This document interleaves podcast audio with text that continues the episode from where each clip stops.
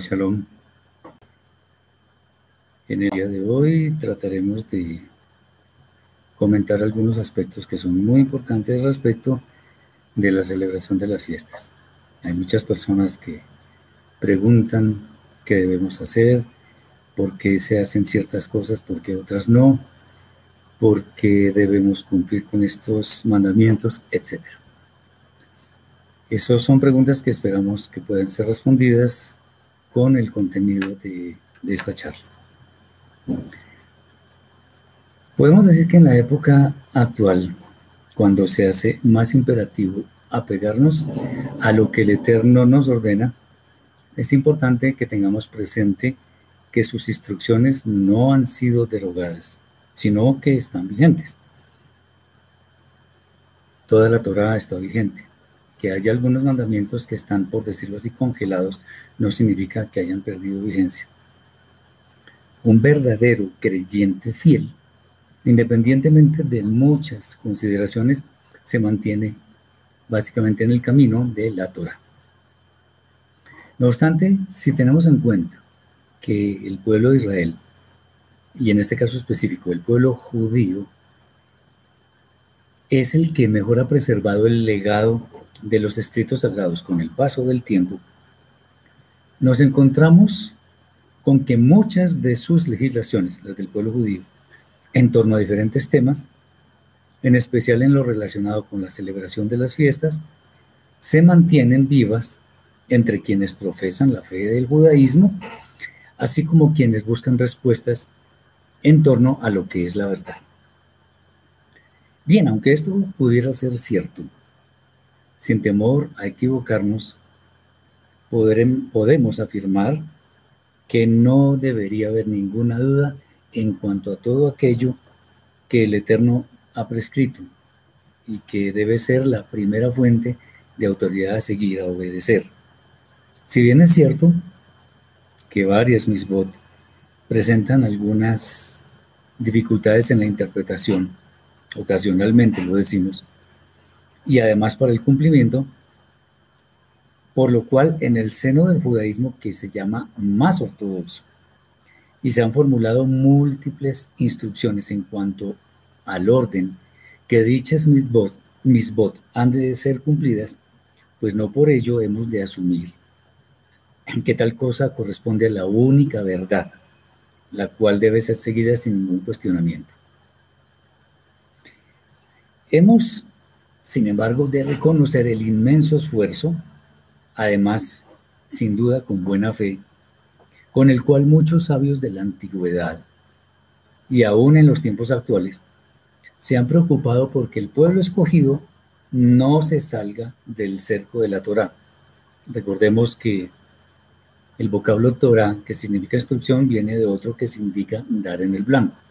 Entonces, para que siempre demos el blanco y para que no nos salgamos, entonces eh, los sabios han ideado otras cosas. Y eso pues es para elogiar.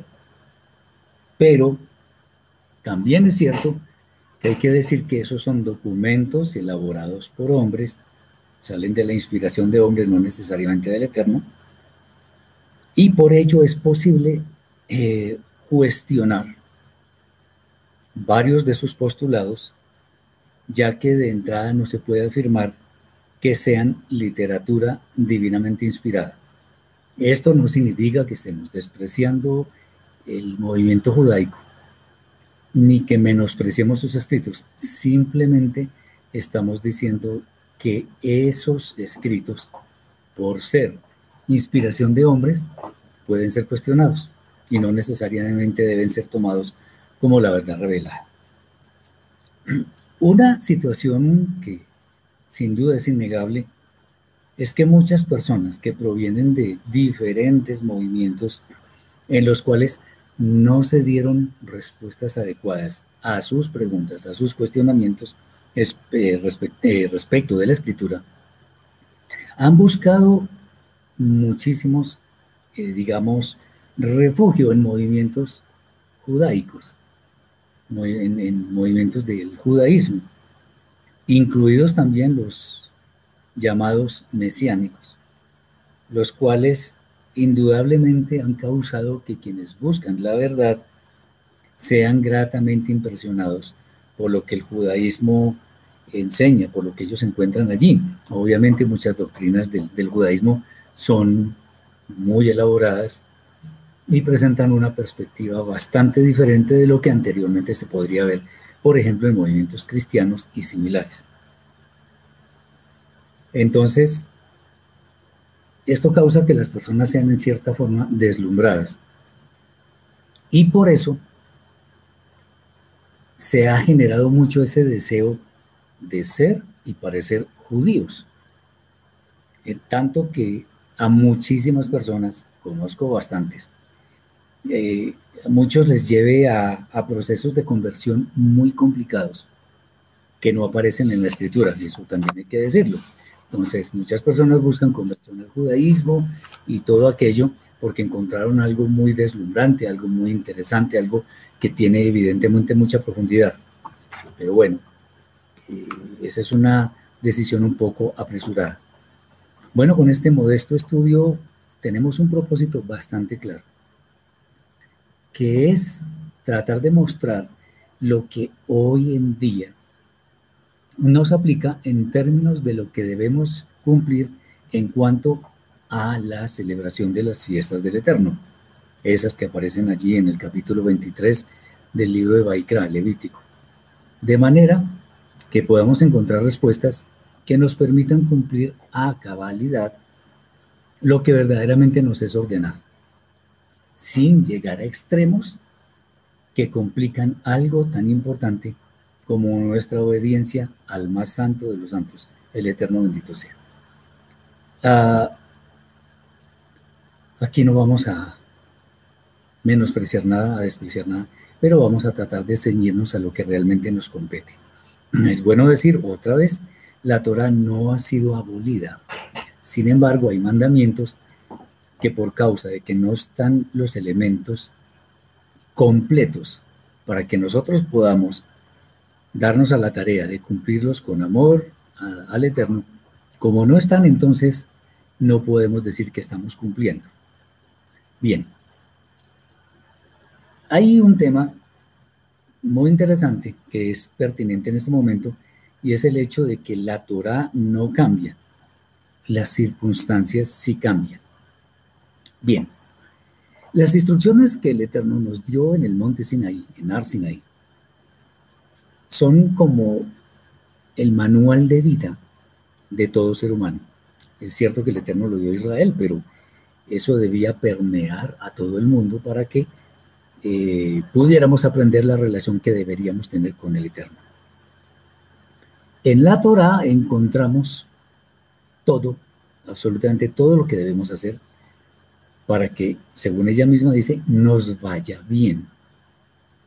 Ok, sin embargo, no son pocas las preguntas que surgen en cuanto a la forma de cumplir muchas de sus ordenanzas, dado que las circunstancias actuales difieren mucho de las que existían en el momento en que la Torah fue entregada.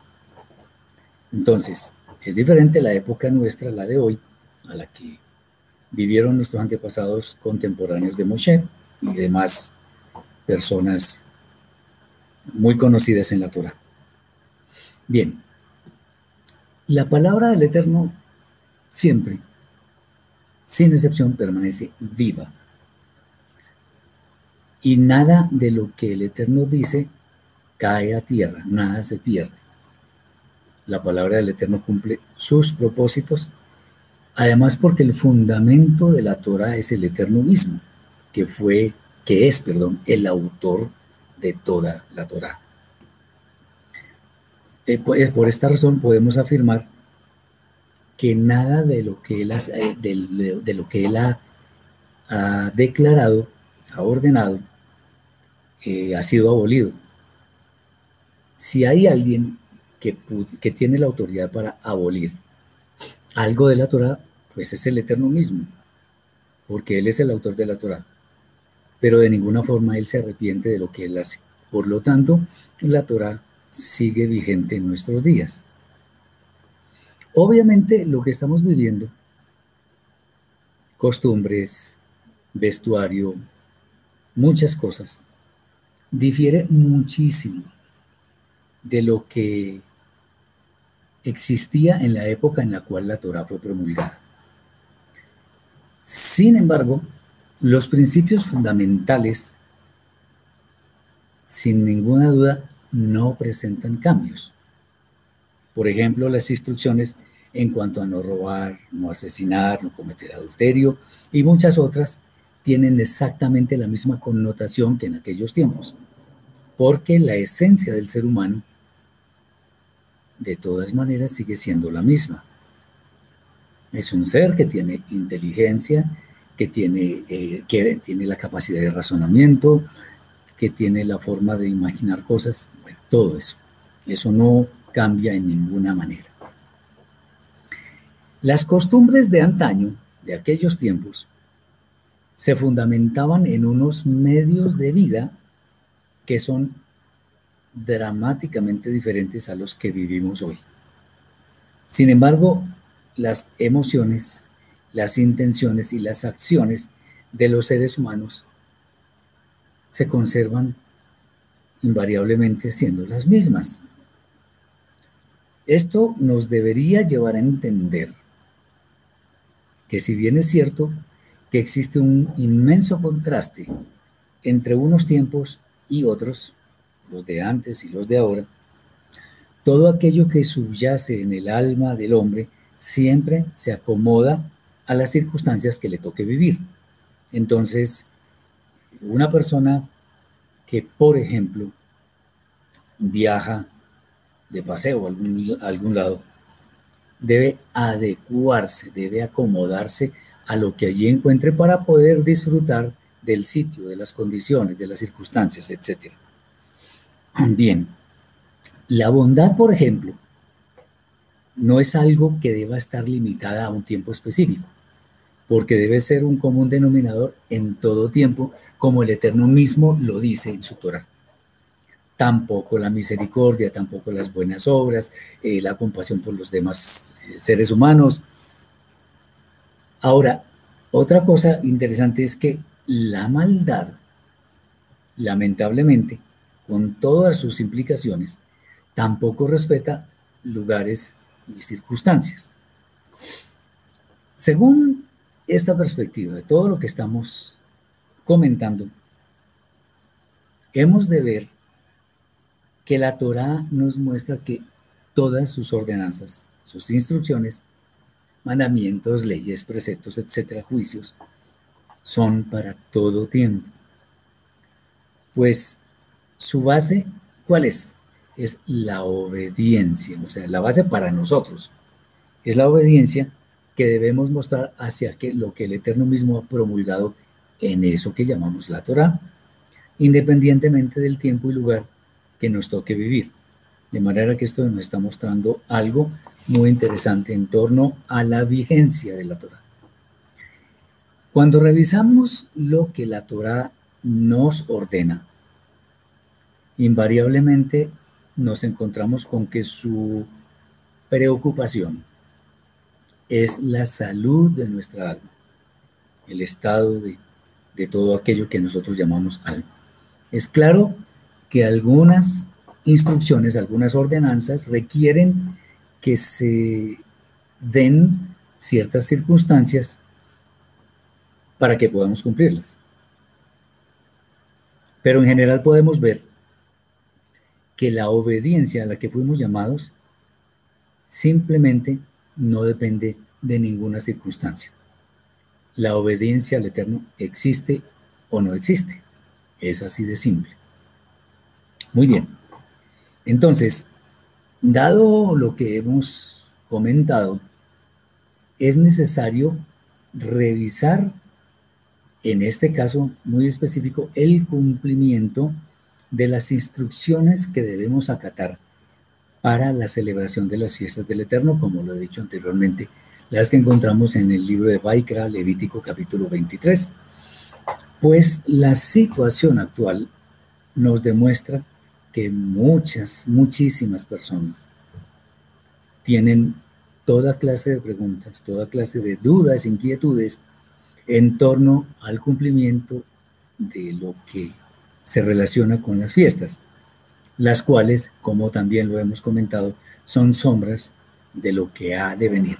Recordemos que en el libro de Baikra 23, capítulo, eh, Levítico capítulo 23, se habla de Mikrae Kodashim, o Mikra Kodesh, Mikra Kodesh, una fiesta Mikra Kodashim. Bien, ¿a qué se refiere esto? Mikra, el término que se utiliza allí, significa ensayo, repaso. Y Kodesh, santidad, como decíamos ayer tal vez. Las fiestas entonces son ensayos de santidad. ¿Qué significa eso? Obviamente también tiene que ver con convocaciones, o sea, reuniones. Ensayos de santidad significa, como, su, como, como el término lo dice, ensayos, preparaciones para que sepamos cómo deben ser las reglas de nuestro comportamiento cuando venga la vida eterna, el Olam Haba.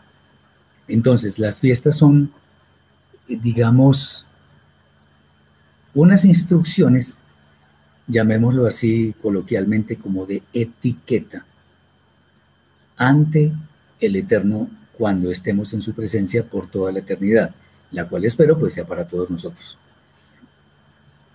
Es importante resaltar que la Torah, como de alguna forma lo hemos dado a entender, no cambia, no cambia, eso debe ser para nosotros fundamental. Y las razones detrás de esto es que el Eterno mismo no cambia. Eso lo podemos ver, por ejemplo, en el profeta Malachi, capítulo 3, versículo 6, donde dice, porque yo el Eterno no cambio. En Jacob, capítulo 1, versículo 17, encontramos una frase que nos dice que en el Eterno no hay mudanza ni sombra de variación. Ahí tenemos dos testigos, entre muchos, que nos resaltan el hecho de que el Eterno no cambia. Y si Él no cambia, tampoco sus decretos y ordenanzas. Entonces, sabido esto, vamos a seguir con algo importante y es aclarar algo. Una vez que somos conscientes de todo esto, bien vale la pena comentar que cuando una instrucción nos es dada para ser ejecutada, debe disponer de todos los elementos para que se cumpla en la forma adecuada. Me explico. Por ejemplo, si yo recibo la instrucción, o bueno, más que, más que la instrucción, recibo estoy siendo contratado para pintar una casa. Y en el contrato dice que se me van a suministrar todos los elementos, todos los elementos para pintar la casa. Bueno, resulta que me dieron la brocha o el pincel, como lo quieran llamar, me dieron escobas para barrer el, desorden, eh, las plataformas necesarias donde tengo que subirme para pintar. Pero no me dieron pintura. Si no me dan la pintura, definitivamente no puedo cumplir ese contrato porque me dijeron que me, lo iban a dar, me iban a dar la pintura, pero no la tengo. Y para pintar una casa o lo que sea, pues lo básico que yo necesito es pintura. Bueno, no la tengo. Entonces, que no podemos cumplir con ese contrato porque no tengo todos los elementos necesarios. Eh, y esto no solamente aplica a pintar una casa, sino, por ejemplo, una pintura en un óleo o lo que sea, que se necesita un lienzo, las acuarelas, los pinceles, etc. Si alguno de estos elementos me falta, no puedo eh, llevar a cabo esa tarea. De manera análoga podemos hablar también eh, sobre la construcción de una casa, de un edificio, qué sé yo. Si alguno de los elementos falta, bien sea el cemento, ladrillos o eh, bloque, como, como lo quieran llamar, pues la construcción no se puede llevar a cabo o si algo se hace, sin duda va a ser en forma defectuosa. Y el resultado va a ser desastroso porque obviamente no tiene los elementos necesarios para que la tarea se pueda cumplir. Muy bien. Según estos ejemplos que acabamos de ver, El tema de la celebración de las fiestas es similar. Entonces, hemos de decir, por ejemplo, que hoy en día el templo no está en pie. O sea, el lugar que el Eterno ha escogido para poner allí su nombre. Segundo, en consecuencia, por no existir el templo, no existe en este momento sacerdocio levítico que oficie en él. Los sacerdotes levitas, ¿qué, funciones tienen? Muchísimas. Encender las lámparas, o sea, las, menor, las menorot, los candelabros, elaborar el aceite, recibir los diezmos y muchas otras cosas. Cuando se lleva en las fiestas la ofrenda de animales, ellos son los que la preparan en el altar de, de las ofrendas, o sea, en el altar de cobre, que estaba en el atrio. Bueno, nada de eso existe. Y como yo las ofrendas no las puedo hacer donde a mí se me ocurra, no puedo traer cualquier animal que me parezca a mí que no tiene defecto ni nada de eso. Bueno, hay que decir que como esas condiciones no están, entonces el estricto cumplimiento de lo que nos ha sido demandado simplemente no se puede ejecutar. ¿Por qué? Porque como en los ejemplos que acabamos de dar, no tenemos los elementos necesarios y suficientes para entrar a cumplir las misbot que el Eterno ha establecido en su Torah. Bueno, entonces teniendo esto en cuenta, es importante mencionar que como no disponemos de todos los elementos de las fiestas para celebrar las fiestas, entonces en realidad no las estamos celebrando, sino que las estamos recordando. Tengamos esto muy claro. No estamos celebrando. Ahora que llega la fiesta de Shavuot, eh, a partir de esta noche, no vamos a celebrarla, vamos a recordarla. Pero igual, como son estatuto perpetuo, alguna cosa tenemos que hacer para que las fiestas en realidad residan en nuestra alma. Bien. El hecho de que el templo hoy en día no esté en pie también tiene otras implicaciones. Por ejemplo, que nadie puede acudir a él para purificarse, como en los tiempos de Moshe.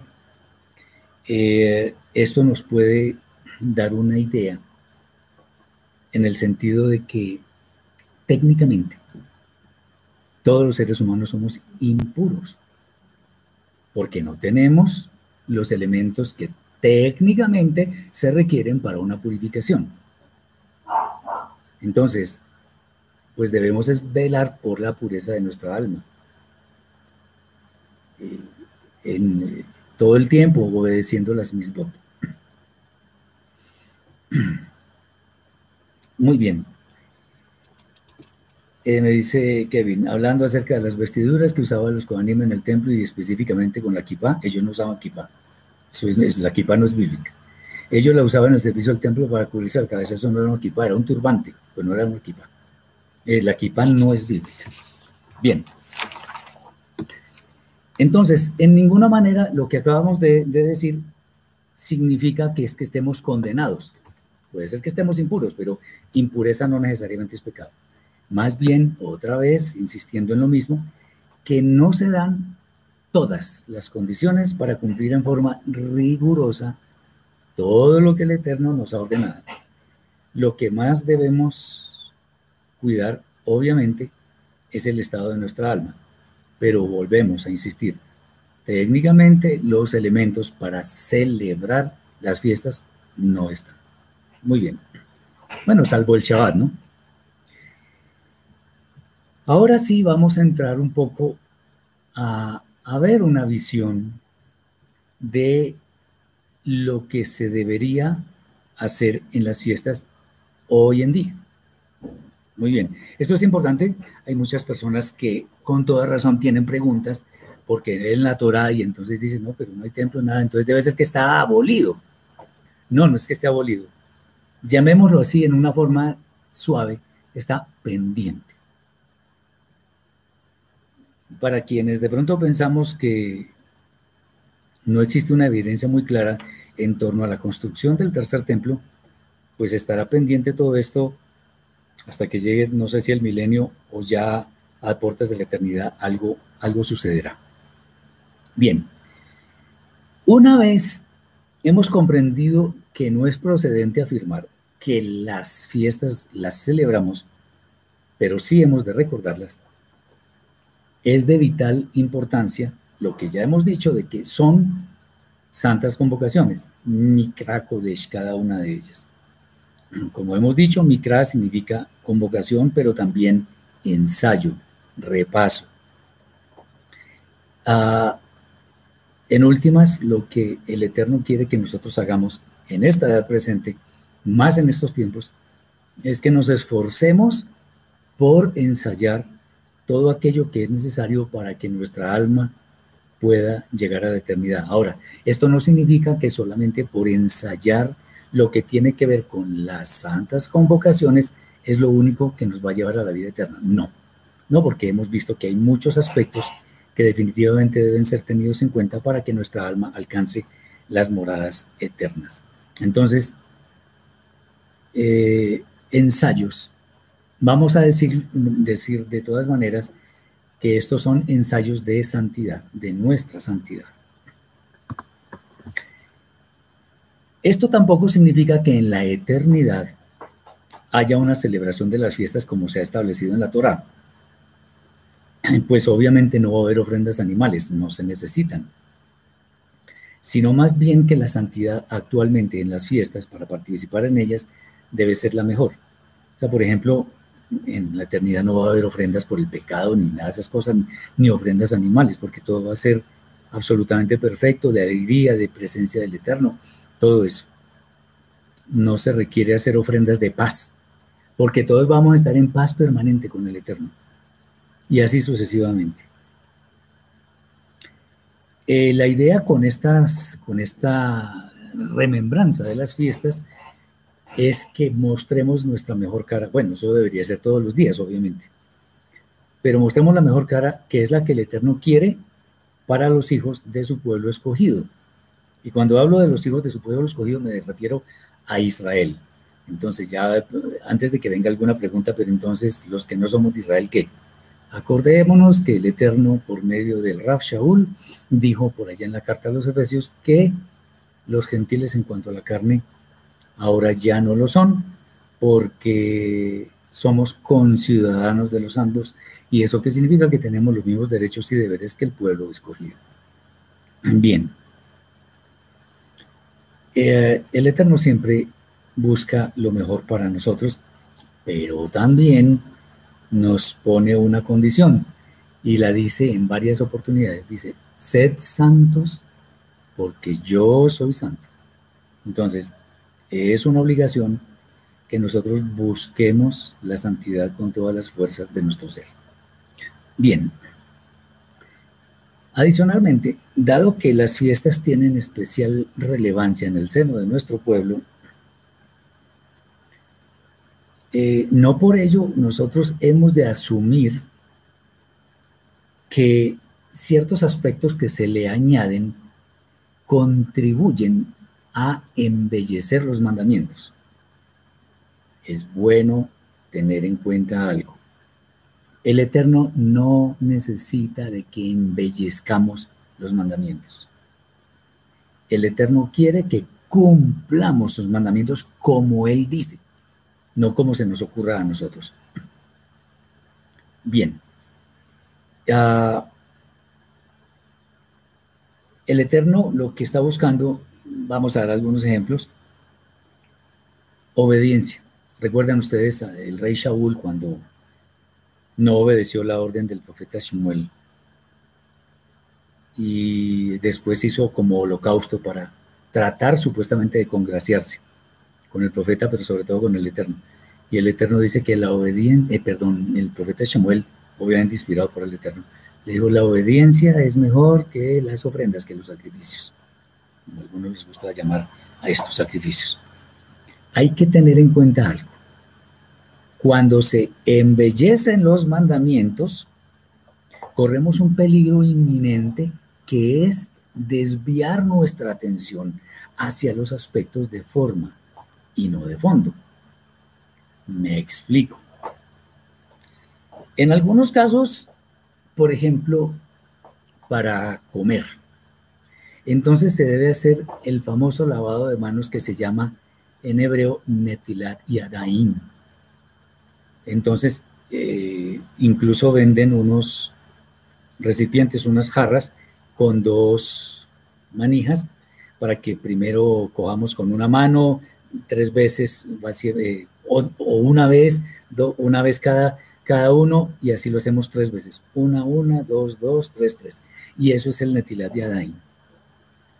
Bueno, la Torah no habla nada de eso. Eso podrá estar en el Talmud, en el Shulchan pero no está en la Torah. ¿A quién le vamos a obedecer? Y vuelvo y hago énfasis supremo en un texto que a mí me gusta mucho mencionar porque tiene que ver con esto. ¿Busco yo el favor de los hombres o el favor del Eterno? Eso lo encontramos en Gálatas 1.10. Tengamos esto muy en cuenta. Puede que se vea muy bonito, un ritual muy interesante, eh, pero yo no, perdón, más bien yo no, el Eterno no necesita que nosotros embellezcamos mandamientos. El Eterno necesita, es que, necesita, no, quiere. Él no necesita de nosotros, somos nosotros quienes necesitamos de Él. Él quiere es que nosotros obedezcamos fielmente. Por eso es que la famosa emuná, la palabra hebrea emuná, que muchos traducen como fe, esta traducción es insuficiente porque en realidad emuna es fe obediente. O sea, tengo fe, por lo tanto obedezco. Esa es la famosa fe que se demuestra con obras. Pero obedezco en términos de lo que el Eterno estableció no lo que las infinitas eh, perdón, interpretaciones, a veces particulares, nos están diciendo y a veces nos están inundando.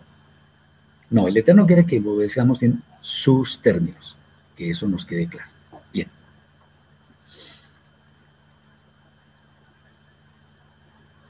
Vamos a ver entonces qué es lo que nosotros deberíamos cumplir en torno a las fiestas que están especificadas, como he dicho varias veces, en el libro de Vaikra capítulo 23, Levítico. La primera de las fiestas es el Shabbat. Bien, en Vaikra 23.3, Levítico 23.3 dice, seis días se trabajará, mas el séptimo día será el de Shabbat, santa convocación, ningún trabajo haréis. Día de Shabbat es el eterno en donde quiera que habitéis. Estamos viendo que el Shabbat tiene continuidad, son seis días y el séptimo Shabbat. Seis días, el séptimo Shabbat y así sucesivamente. Ojo con estas teorías del Shabbat lunar que lo que hacen es confundir. Mucho cuidado con esto. Esta fiesta, como dije inicialmente, no dependen de ningún requerimiento relacionado con el templo o el sacerdocio levítico, aunque el sacerdocio levítico tenía que hacer unas ofrendas de animales. Pero ya nuestra propia vida no tiene que ver. Eh, el cumplimiento entonces sigue siendo el mismo. El mandamiento primero que existe en torno al Shabbat está en el capítulo 20 del libro de Shemot, donde dice, acuérdate del Shabbat para santificarlo. Ese es el mandamiento. Debemos acordarnos del Shabbat para santificarlo. Pero santificarlo en realidad, ¿qué significa? Voy a, a decir cómo en realidad debería leerse acuérdate del Shabbat para apartarlo para el Eterno. Porque alguien que es santo es una persona separada, apartada para el Eterno, igual con el día de Shabbat y las demás santas convocaciones. Bien, consiste en que el cumplimiento del Shabbat, si lo apartamos para el Eterno, básicamente eso se traduce en un par de cosas muy importantes, que es la tefila, o sea, la oración, y el estudio de la Torah. Estamos dedicando ese especial día a nuestro estudio consagrándonos a la Torah.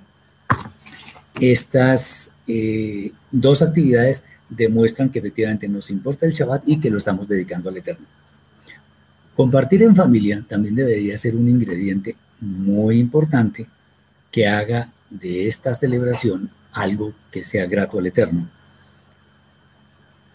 Eso es algo simple, algo sencillo. No obstante, es bueno decir que el Shabbat se ha convertido en cierta forma una carga, en una carga para muchas personas. Hay algunos rituales que se hacen para Shabbat y aquí los vamos a especificar, de manera que tengamos claro lo que deberíamos hacer. El encendido de velas es lo primero.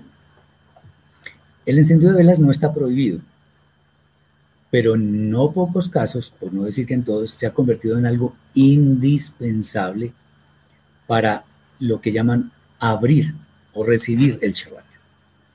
Pero lo cierto es que no está ordenado encender velas en el Shabbat. Eso no está ordenado. Vean hasta dónde, se, hasta dónde se puede llegar la, la exageración. Vamos a tomar un libro que es el famoso libro de oraciones, libro de rezos, el Sidur, que nos dice lo siguiente. Yo no, no lo utilizo, pero para este caso es bueno hacer mención de él para que veamos cuál es el tema. Fíjense ustedes, primero se hace un rezo del Shir Hashirim, del, Cantar de los Cantares, y aquí se habla de unas otras oraciones, en fin, y hay una oración que dice así, Baruch atah Adonai Eloheinu melech haolam, asher kidishanu bemitzvotav leatlik nershel Shabbat, que significa, bendito eres tú, eterno nuestro Elohim, Rey del universo, que nos santificaste con tus mandamientos y nos ordenaste encender las velas del Shabbat. Falso. Me gustaría que alguien me dijera en qué parte de la Torah, de la escritura, de, de toda la Biblia, está escrita la orden del Eterno, el mandamiento de encender velas. No está. Como dije inicialmente, eso no está prohibido. El que quiera encender velas haga, pero no diga eso que acabo de decir. Que nos ha ordenado encender las velas del Shabbat, porque es muy grave. ¿Y saben por qué es grave? Porque estamos prácticamente diciendo que el Eterno es mentiroso. Que Él nos ordenó encender las velas del Shabbat cuando eso no es cierto. ¿Ven lo grave? Sí podemos decir, yo, yo lo, para mi vida personal, lo he adoptado. Y es, lo hago en español para no complicarme. Bendito eres tú, eterno nuestro Elohim, Rey del universo, que nos santificaste con tus mandamientos y nos ordenaste acordarnos del Shabbat para santificarlo. Eso sí está ordenado. Está en el libro de Shemot, de Éxodo, ahí está ordenado. Inclusive en el libro del Sidur dice una cosa que me parece terrible y es que las velas tienen mérito, mérito, un, objeto. O la persona que las enciende, no, ninguno tiene mérito, solamente Yeshua, nuestro rey. Entonces tengamos eso muy claro. No está ordenado encender velas alguna vez escuché una interpretación de esto, y es que decía que eh, por allá en la allá en, creo que en Lucas, no me acuerdo, decía que el Shabbat, eh, que, el, que, en el, que el Shabbat lucía. Y obviamente pues no tenemos luces eléctricas ni nada por el estilo, sino que había velas. Y por eso hay que encender velas. Pues obvio, porque si no, no vemos. Estamos hablando en esa época.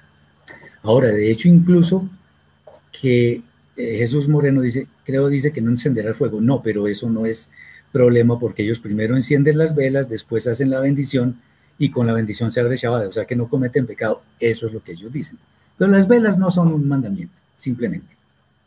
Ok, entonces eh, lo que estaba diciendo es que en esos tiempos, bueno, la luz eléctrica y todo esto, pero no, en últimas no está mencionado, así que no digamos que tienen mérito, que las velas, no sé qué cosas, no, eso no está. Digamos que eso es una ordenanza de hombres. Otra, la ingestión del pan jalá, comer pan, eso tampoco es normativo. La intención es buena y se dice que, entonces eso significa que es la provisión del alimento, la provisión para, para la familia y todo eso. No, la provisión está eh, en nuestra obediencia al Eterno, punto. Eso está escrito. Como dice en Joshua, Josué 1.8, nunca se apartará de, nunca se apartará de tu boca este libro de la Torá, sino que de día y de noche meditarás en él para que guardes y hagas conforme a todo lo que en él está escrito, porque entonces harás prosperar tu camino y todo te saldrá bien. Dice que si eso es misticismo, no sé, no es, no importa, pero no está ordenado. A nosotros nos interesa, es lo que está ordenado. Bien, Puede ser una buena intención, pero no basta la buena intención.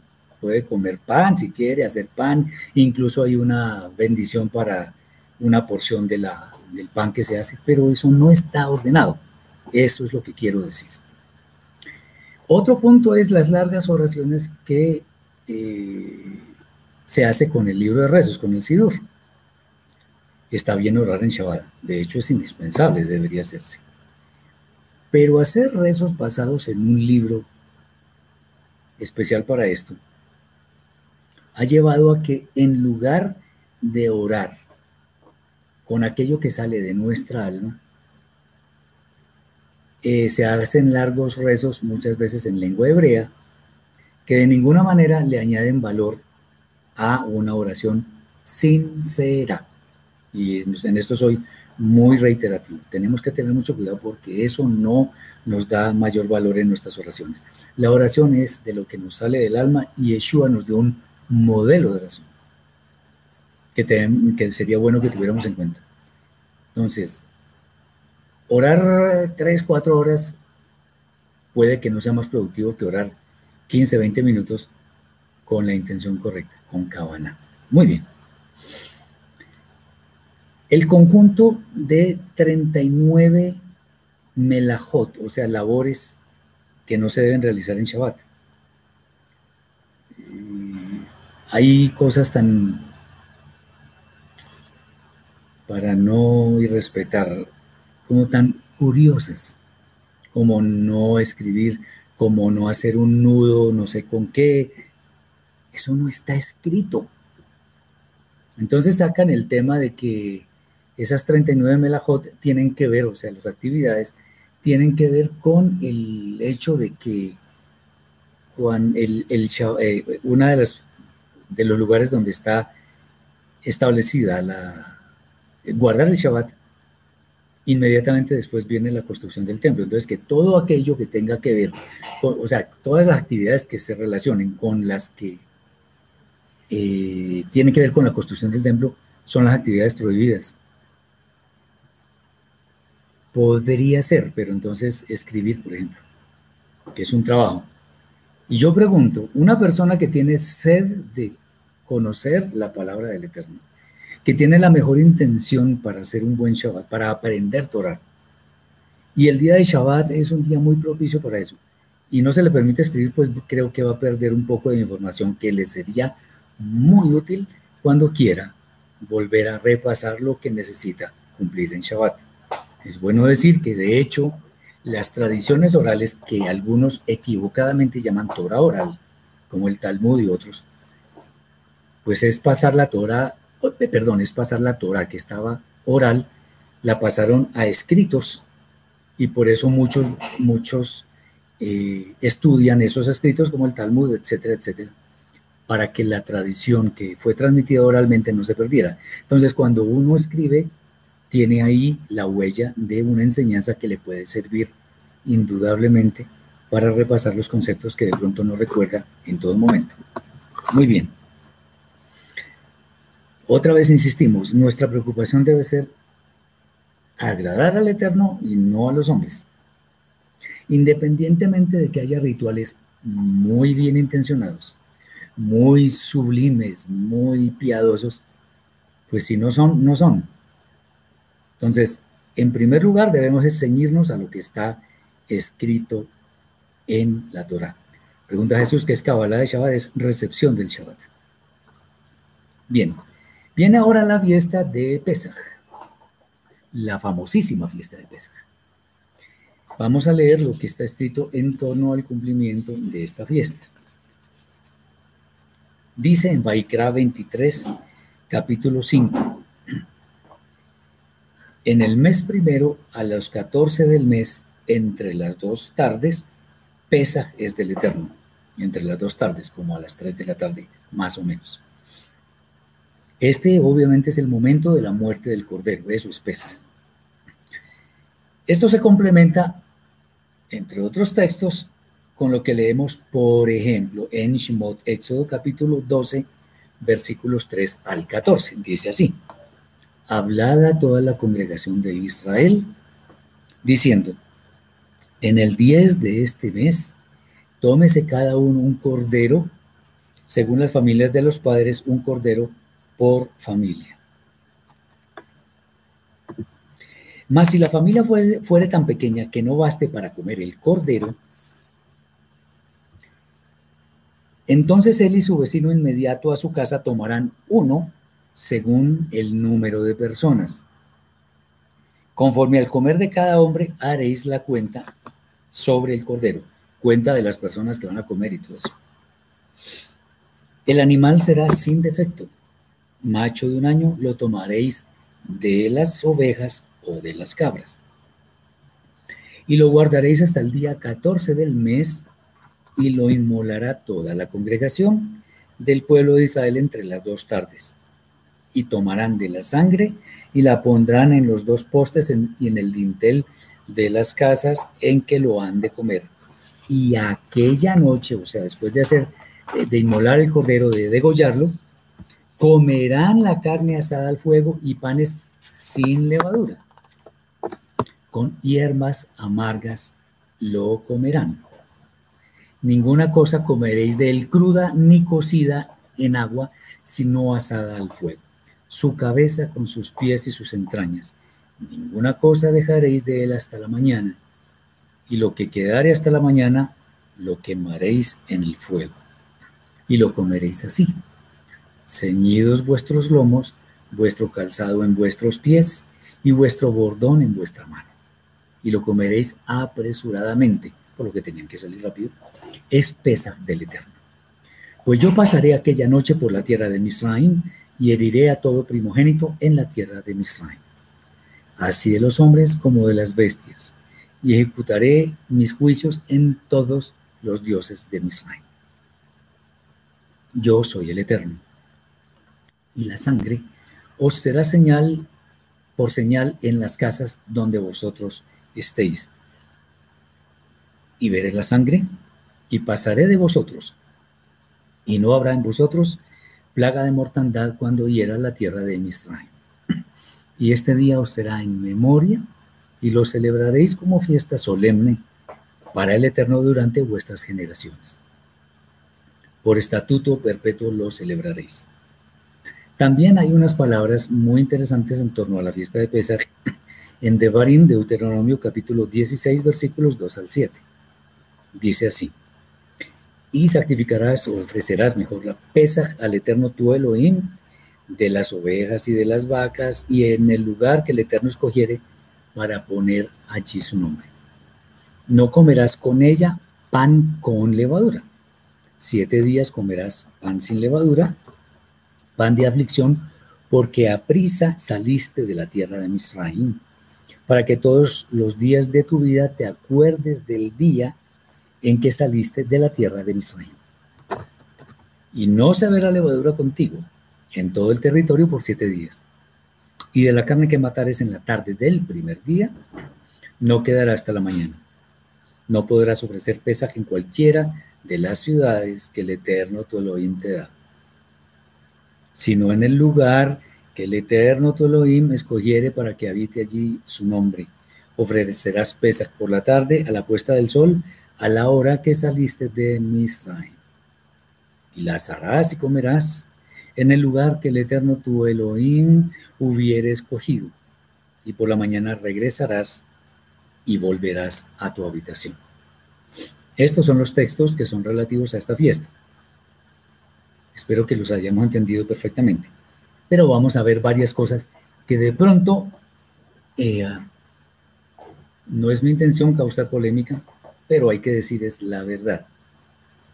Hay muchas normas de hombres en esta fiesta, muchas, y no del Eterno. Y de hecho están establecidas como normativas. Vamos a ver cuáles son. la ingestión de vino. En ninguna parte de la Torah se ordena tomar vino en la fiesta de Pesach. En ninguna parte. Ustedes pueden buscarlo. No busquen en los libros de los rabinos, busquen en la Torah, en la Torah. Sobre esta fiesta es muy sencillo lo que hay que hacer. Dice claramente que se establece. Nunca se habla de tomar vino. De hecho, en, en Pesach se toman cuatro copas de vino, a veces rebosantes. ¿Y qué nos dice el libro de Proverbios de Michelet? No mires el vino cuando rojea, o sea, ya empieza uno a marearse. Eso es peligroso. Tenemos que estar sobrios siempre. Entonces, la ingestión del vino no es un mandamiento de la Torah. De hecho, eso hizo Yeshua el día anterior cuando hizo su cena con los discípulos, que no era la cena de Pesach, como equivocadamente muchos afirman. Después está también las larguísimas lecturas de la Torah. Uno ve que hay capítulos enteros de la, de la Torah donde, bueno, se habla de muchas cosas. Lo que nos ha sido ordenado es recordar la salida de Egipto, de Misraim, sin aspectos adicionales que nada se relacionan con este evento. Las lecturas son largas. Lo digo porque yo también participé en eso hace muchos años y bueno, entendí que eso no es lo que el Eterno quiere.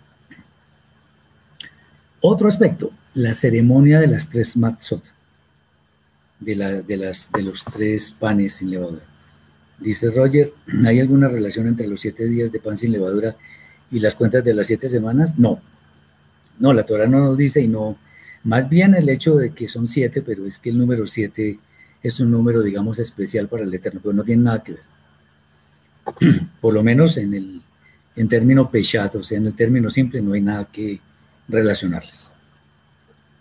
Entonces la ceremonia de las tres matzot es que se, se, hace, se esconde un pedazo de una, pero hay algo interesantísimo y es que las tres matzot en muchos lugares las asocian con Abraham, Isaac y Jacob. Bueno, los patriarcas no tienen nada que ver con Pesach. Nada, estaban muertos, eh, su memoria se bendecida, pero nada que ver con Pesach. Sin embargo, dicen que este es en memoria de Abraham, este en memoria de Isaac y este en memoria de Jacob. No, la Torah no dice nada de eso. Entonces, hacerlo desvía la atención. No hacerlo nos permite concentrarnos, focalizarnos en lo que realmente el Eterno quiere. Esta es otra que yo nunca pude compartir de ninguna forma. Y es que existe una silla vacía supuestamente para el profeta Eliyahu. Bueno, el profeta Eliyahu no está relacionado con la fiesta en ninguna manera. Esta costumbre no está ordenada. Además, yo pregunto, supongamos, solo supongamos que viniera el profeta Eliyahu en una fiesta de Pesach. Primero, él no es omnipresente, no puede estar en todas las sillas que le están preparando. Segundo, no es omnipotente. Y tercero, esto no está ordenado en la fiesta. Le ponen no solamente la silla, sino una copa de vino. No, no, no. Eso no es de la Torah. Vuelvo y digo, puede causar controversia, lo que sea. Yo solo me remito a lo que está escrito en la Torah. Si alguno quiere discutir lo que está en el Shulchan Aruch, eso, eso es otro asunto, es otro escenario. Este no es. Muy bien. En el plato del ceder, o sea, el plato que, sirve para conmemorar la salida de Egipto, se agregan un par de cosas que son el jaroset, que es una mezcla dulce, es, es muy rica de hecho, que hace recordar los ladrillos que tuvieron que elaborar nuestros hermanos de Israel en la tierra de Egipto. También añaden una cosa que llaman carpas, son hierbas también. La Torah solo ordena, está escrito, ustedes lo pueden buscar en la Biblia que quieran. Solamente ordena comer matzah y maror. Matzah, el pan sin levadura, y maror, las hierbas amargas. nada más. Lo demás es parte de lo que llamamos el embellecimiento del mandamiento. De hecho, venden platos de, de, donde está, incluso algunos le añaden un huevo o una porción de arroz, eh, le añaden una pata de pollo o de, no sé, carpaz, maror, eh, jaroset y, matzá. No, por ahí no es la cosa. El, plato del ceder de Pesach, del orden de Pesach, es básicamente que matzá y maror. Pan sin levadura acompañado de hierbas amargas. Nada más. Ay, usted está simplificando mucho. No, pregúntenle al Eterno, díganle a él. Él fue el que dijo eso. Yo solamente estoy es mostrando lo que está escrito. Yo no voy a aumentarle. Y espero tampoco a quitarle. Es lo que está escrito. Si el Eterno muestra otra cosa, ok. Pero en este momento eso es lo que está escrito. Jorge dice que sí, podría considerarse idolatría.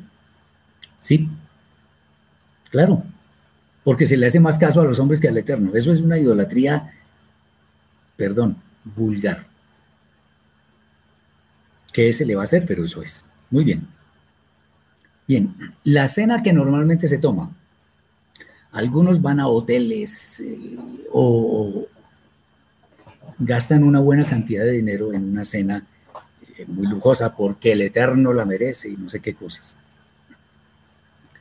Pero ¿saben qué? Acuérdense que nuestro pueblo debía comer apresuradamente el pan y lo que habían preparado. ¿Por qué? Tenían que salir muy rápido. Entonces ahí no había tiempo para hacer una cena elegante. Ahora, obviamente no estamos en Egipto, pero pero físicamente quiero decir. Pero no tiene sentido hacer una cena muy elegante y costosa para conmemorar Pesaj.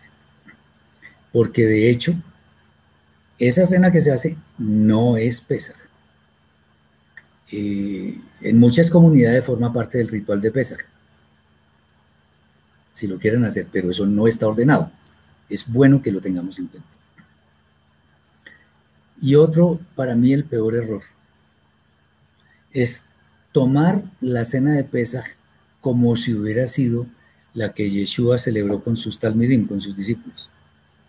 Yeshua no celebró Pesaj con sus discípulos. Yo tengo algunos videos y he explicado eso suficientemente, pero es bueno decirlo. Yeshua no tomó Pesaj con sus discípulos. Él murió en Pesaj. O sea, él es nuestro Pesach, pero no celebró Pesach, la celebró una, una noche antes. Y esa cena no era Pesach. Él tomó vino y además dijo que era en memoria de él, cuando la fiesta de Pesach es en memoria de la salida de Misraim. Yeshua ni nadie tiene ningún derecho de cambiar la Torah. Ningún derecho. Porque la Torah es del Eterno y él dice, cuidarás de hacer todo lo que yo te mando no añadirás a ello, ni de ello quitarás. Eso está escrito en Devarim, capítulo 13, versículo 1 en las Biblias hebreas y en capítulo 12, versículo 32 en las Biblias cristianas. No podemos añadir ni quitar a la Torah, así de fácil. Muy bien. Entonces, ¿qué debemos cumplir en Pesach? Ciertamente, debemos recordar la salida de Misraim, de Egipto, con todo lo que ello implica o sea, la redención de la servidumbre para servirle al Eterno, cabe el relato de las diez plagas, porque ese fue el medio el Eterno utilizó para que se apurara la salida del pueblo de Israel de la tierra de Misraim. Quizá muchas personas pueden alegar que esto parece muy simple, pero el Eterno mismo ha dicho de su Torah que la Torah es fácil de cumplir. No es con rituales muy elaborados ni con oraciones prolongadas, no es con obediencia. Aquí no es, no es el caso, otra vez, embellecer los mandamientos. No de ninguna manera. Aquí lo que tenemos que hacer es que nuestra alma parezca bella, porque le obedecemos al Eterno en los términos en que Él nos ha ordenado hacer las cosas. Eso y nada más. Muy bien. Eh, no podemos hacer ofrendas de animales. Muchos rituales no son ordenados. No está el templo, no está el sacerdocio levítico. O sea que no podemos celebrar la fiesta. Eh, la cena que, que muchas personas incluyen no es parte del ritual. Entonces, como algunas veces lo hemos dicho y no nos cansaremos de decir, menos es más, dice Diomedes sin ánimo de contender. Entonces hay una mala traducción con los textos que afirman que él comió pesa. No solo mala traducción, sino mala interpretación. Le invito a que vea el video de, que yo elaboré hace algún tiempo que dice que si celebró Yeshua la fiesta de Pesach antes de morir con sus discípulos. Véala y encontrará respuestas. Bien. Muy bien, terminamos con la fiesta de Shavuot, de, de Pesach, ahora vamos con la fiesta de Shavuot. No nos detenemos en la fiesta de panes sin levadura. ¿Por qué? Porque simplemente sobre esa fiesta es muy poco lo que se puede decir y no hay un ceder, un orden muy elaborado para eso. Pero no se trata de oraciones guiadas por un sidur, sino más bien lo que está escrito. No podemos, sino eh, los panes sin levadura, solamente podemos ¿qué? comer panes sin levadura, o sea, los matzot. En Shavuot, la fiesta de las semanas, no es una excepción en torno a los decretos rabínicos, pues también es, una santa convocación en la cual se hacen cosas que no están ordenadas por el Eterno. Eh, muy bien. Esta es la fiesta que empieza con el favor del Eterno esta noche. ¿Cuáles son las cosas que normalmente se hacen que no están escritas, ordenadas? Bien, la cuenta previa de las semanas, que son 49 días, 7 semanas, se ha denominado la cuenta del Homer. Homer es una palabra hebrea cuyo significado es gavilla. Y es relevante en cuanto a que se presentaba la gavilla al comienzo de la cuenta y la Torah misma dice que debemos contar las semanas. Entonces, la, la Torah nunca nos dice que celebremos la fiesta del Homer, que contemos el Homer, no, contará siete semanas. Entonces, ¿el conteo de qué es? De las semanas. No tergiversemos lo que está escrito. No dañemos lo que está escrito. Si no lo dice, no lo afirmemos como si fuera cierto. Bien, pero la, la falla más grande es asociar esta fiesta de Shavuot con el evento de Matan Torah, con el evento de la entrega de la Torah. Muchas, muchísimas personas aseguran, mejor dicho, eh, dicen que eso es mandamiento y no sé qué, que esta fiesta conmemora la entrega de la Torah, porque fue un día como Shavuot en el cual se entregó la Torah en Sinaí hay que decir varias cosas.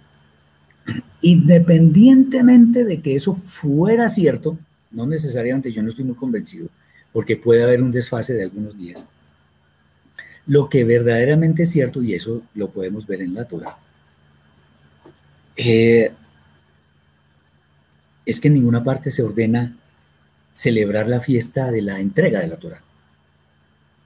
La Torah se entregó, fue un evento supremamente importante pero en ninguna parte dice que celebremos la entrega de la Torah. Eso no está escrito. Pueden verlo cuantas veces quieran y no está escrito.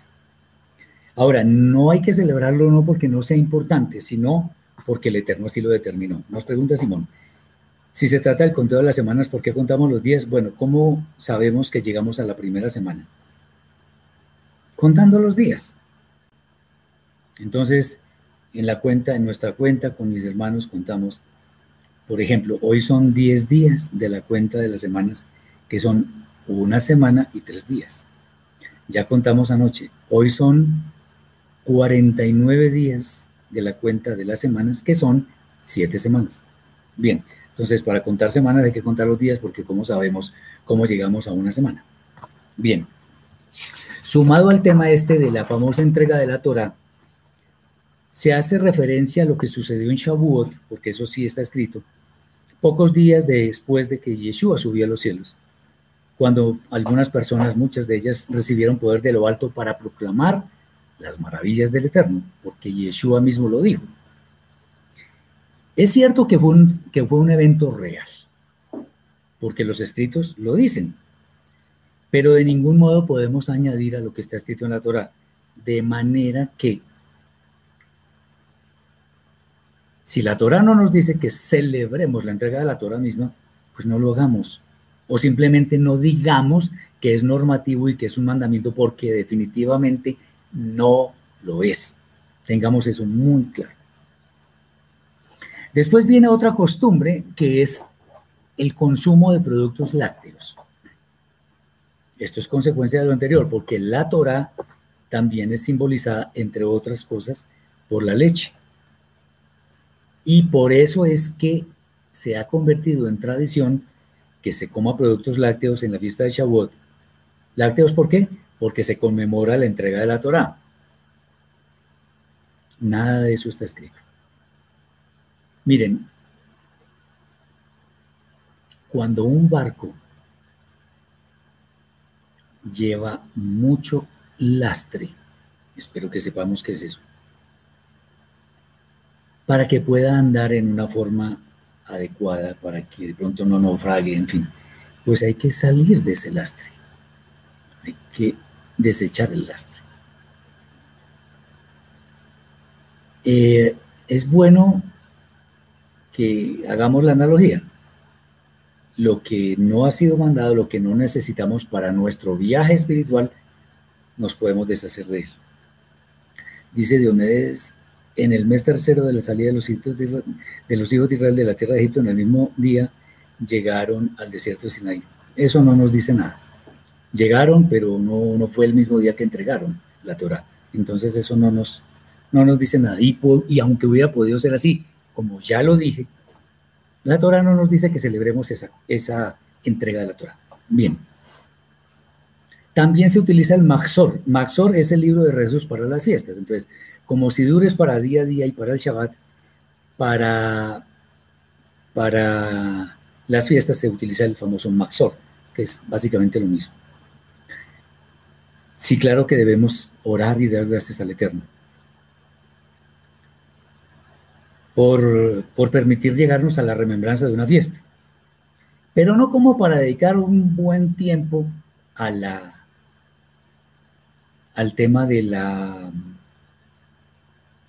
de la oración que supuestamente deberíamos hacer en ese día, para dedicar mucho tiempo en lo que puede desviar la atención, en fin. Dice, son dos meses y contamos los días. Sí, correcto, exactamente, muy bien dicho. Bien. Eso es típico de todas las fiestas, el Maxor de Shavuot, el Maxor de, de Yom Kippur, el Maxor de Sukkot, en fin. Pero eso no está ordenado. Ahora viene algo interesantísimo y es bueno que lo tengamos en cuenta, ya lo he mencionado eh, un poco tangencialmente, digamos así, es la teoría del Shabbat lunar.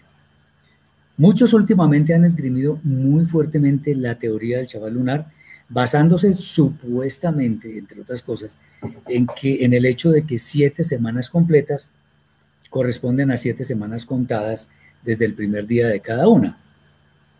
La Torah no dice eso. Contará siete semanas a partir del día siguiente del Shabbat, pero eso no tiene nada que ver con la luna. Eso nada en la escritura nos hace suponer que el Shabbat lunar es algo que está escrito el Shabbat no se relaciona en ninguna forma con las fases de la luna.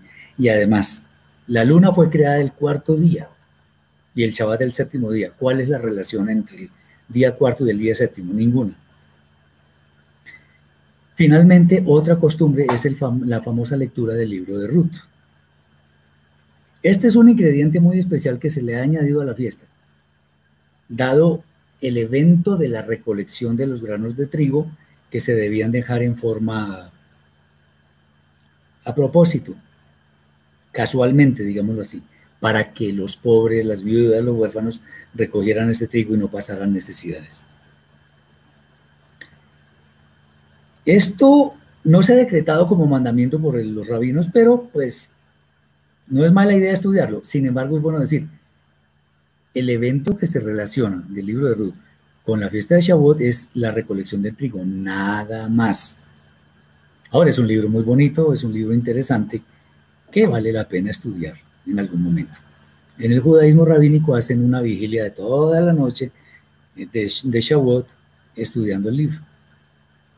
Entonces, teniendo en cuenta esto que acabamos de decir, si nos ceñimos a lo que la Torah ordena y recordando que no podemos hacer ofrendas animales por las razones que ya hemos mencionado repetidamente, sumado a que tampoco podemos presentar una ofrenda de cosecha, eh, pues eso se hace por medio de los sacerdotes.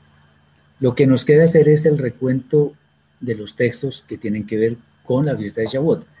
La fiesta de Shavuot, y esto sí debemos resaltarlo, es una fiesta de cosecha, una fiesta de primicias, cosecha temprana.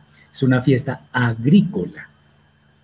Eso sí es Shavuot, porque eso es lo que está escrito. Cuando recojas la gavilla y todo aquello, contarás siete semanas, en fin. Bien. Entonces, por estos motivos de que no existen los métodos, los medios eh, mediante los cuales podemos celebrar, entonces esta fiesta también la estamos recordando. Muy bien. Ahora pasemos a otra fiesta que es el día de Yom Teruah. Eh, técnicamente se traduce como el día del toque. ¿Del toque de qué? Del shofar, por supuesto. Este, este día está centrado en ese toque del shofar, que es un instrumento que nos sirve para que estemos alertas y hacer una profunda meditación de nuestra vida, dado que nosotros cometemos pecados de toda clase. Entonces el shofar es una voz de alerta que nos llama a estar pendientes. Bien, esta, con, esta convocación tampoco está exenta de caer en, en, el tema de las, yo lo llamo así, añadiduras rabínicas, y vamos a ver cuáles son. Hay una muy en especial de la cual vamos a hablar en este momento, y es que en este día, en el judaísmo, eh, antes respondo, dice, si se hiciera eso de las cosechas que tendríamos que presentar los que no trabajamos el campo, ¿cuál sería mi cosecha? Pues no podemos decirlo porque no estamos con el templo. Si el templo estuviera otro, otro sería el cantar, otras serían las condiciones. No se podría decir algo específico con respecto a eso. Entonces, si es cosecha de la tierra, pues es cosecha de la tierra. Eh, ah, bueno, ¿por qué no es una mención a partir de cuándo se debe contar las siete semanas y la diferencia con el judaísmo? No, el judaísmo tiene varias versiones. Una primera versión es que se hace la cuenta desde el día siguiente a Pesach, porque como las fiestas son declaradas también días de Shabbat, o sea, días de cese de actividades, entonces se empieza a contar desde ahí, pero eso tiene un problema, que Shabbat siempre cae el día 6 del tercer mes. Por lo tanto,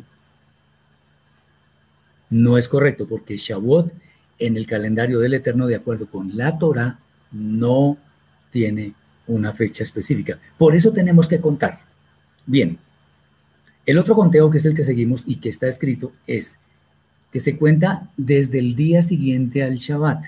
Cuando se habla del Shabbat sin ninguna caracterización, se está refiriendo al séptimo día de la semana. En este caso, ¿cuál? el séptimo día de la semana que sigue a la fiesta de Pesach. Por eso la cuenta empieza un primer día de la semana, lo que llaman domingo, y termina un Shabbat. Por lo tanto, Shavuot siempre cae un primer día de la semana, o sea, lo que más llaman domingo. Eso es. Muy bien. Eh, dice alguien, los frutos simbólicos son nuestras obras, por sus frutos los conoceréis. Sí, pero, pero eso es simbólico, exactamente, no es literal. Las fiestas, para celebrarlas, demandan un cumplimiento literal. Ya la, cuestión alegórica es otro asunto, ya ahí podemos hacer diferentes interpretaciones, pero ese no es el sentido. Bien, entonces el, mayor problema de la fiesta de Yom Teruah es lo que llaman Rosh Hashanah. Eso viene de las épocas antiguas cuando los judíos estaban exiliados en Babilonia.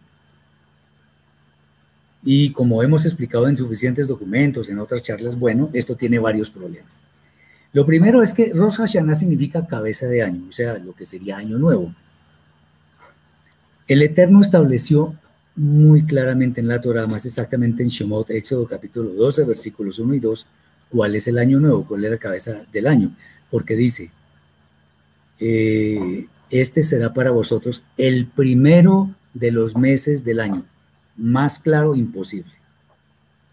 Al declarar Rosh Hashanah como el en, Rosh Hashanah en el séptimo mes, evidentemente hay una gran contradicción porque cabeza de año es el primer mes. Si lo celebramos en el séptimo, entonces ahí hay un problema porque séptimo no es el primero. Es así de simple. Eso no tiene sentido. Segundo, el ambiente festivo de ese día.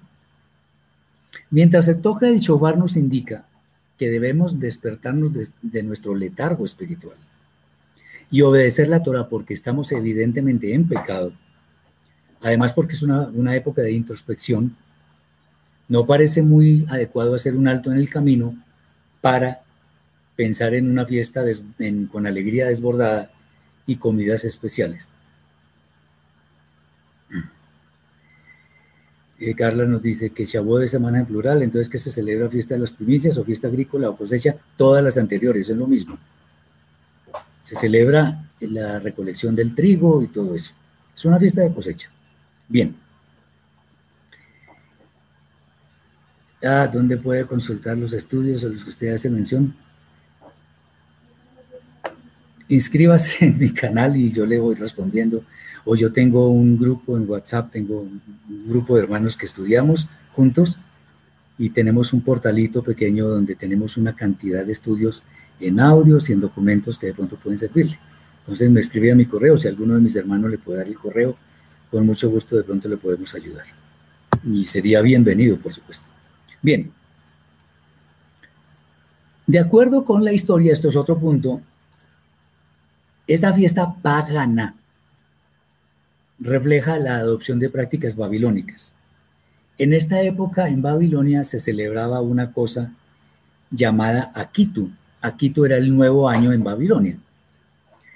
En medio del exilio, porque allá duró el pueblo judío 70 años, eh, se fue adoptando en el calendario judío, tomando el nombre de Rosh Hashanah, porque allá era el año nuevo. Pero eso no está en la Torah. Eso está en eh, los tratados rabínicos. Muy bien. Ok. Ahora tengamos en cuenta algo. Resulta que alguna vez yo le pregunté a alguien que estaba muy metido en el judaísmo rabínico. Y me contestó, esa práctica viene de Nehemías 773 y siguientes. O sea, 773 a 812. Me permito leerlos porque es bueno hacer alguna claridad sobre esto. Bien. Y habitaron los sacerdotes, los levitas, los porteros, los cantores, los del pueblo, los sirvientes del templo y todo Israel en sus ciudades. Venido el mes séptimo, los hijos de Israel estaban en sus ciudades y se juntó todo el pueblo como un solo hombre en la plaza que está delante de la puerta de las aguas y dijeron a Esra el escriba que trajese el libro de la Torah de Moshe, la cual el Eterno había dado a Israel. Esra es Esdras. Y el sacerdote Esra trajo la Torah delante de la congregación, así de hombres como de mujeres, y de todos los que podían entender el primer día del mes séptimo. Y leyó en el libro delante de la plaza que está delante de la puerta de las aguas, desde el alba hasta el mediodía, en presencia de hombres y mujeres y de todos los que podían entender, y los oídos de todo el pueblo estaban atentos al libro de la Torah. Y el escriba Esra estaba sobre un púlpito de madera que habían hecho para ello, y junto a él estaban Matatías, Anías, Urias, Ilcías y Madasías a su mano derecha. Y a su mano izquierda es Misael, Malquías, Asum, Asdabaná, Zacarías y Mesulam. Abrió pues Esra el libro a ojos de todo el pueblo porque estaba más alto que todo el pueblo. Y cuando lo abrió todo el pueblo estuvo atento. Bendijo entonces Esra al, pueblo, al eterno Elohim grande. Y todo el pueblo respondió, amén. Amén. alzando sus manos, y se humillaron y adoraron al Eterno, inclinados a tierra. Y los levitas, Jesús, Abani, Serebías, Jamín, Acus, Abetai, Odías, Maasías, Kelita, Azarías, Josabet, Anán y Pelaía, hacían entender al pueblo la ley, la Torah. Y el pueblo estaba atento en su lugar, y leían en el libro de la Torah de Elohim claramente y ponían el sentido de modo que entendiesen la lectura.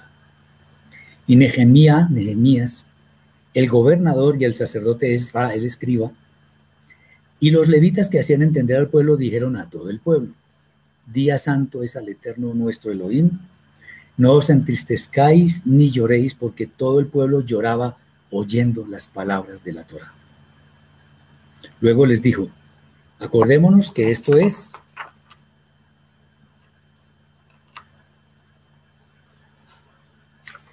bueno, no, no sé si está, pero fue un primer día del séptimo mes. Dice, y comed grosuras, bebed vino leche, vino dulce, perdón, y enviad porciones a los que no tienen nada preparado, porque día santo es a nuestro Señor. No os entristezcáis, porque el gozo del Eterno es vuestra fuerza. Los levitas pues hacían callar a todo el pueblo, diciendo, callad, porque es día santo y no os entristezcáis. Y todo el pueblo se fue a comer y a beber y a obsequiar porciones y a gozar de grande alegría porque habían entendido las palabras que aquí les habían enseñado. Vamos a ver si lo, si lo puedo ver. Es que es bueno que lo entendamos desde la perspectiva correcta para que no vayamos a cometer ningún error en el entendimiento. Nehemías 7:73.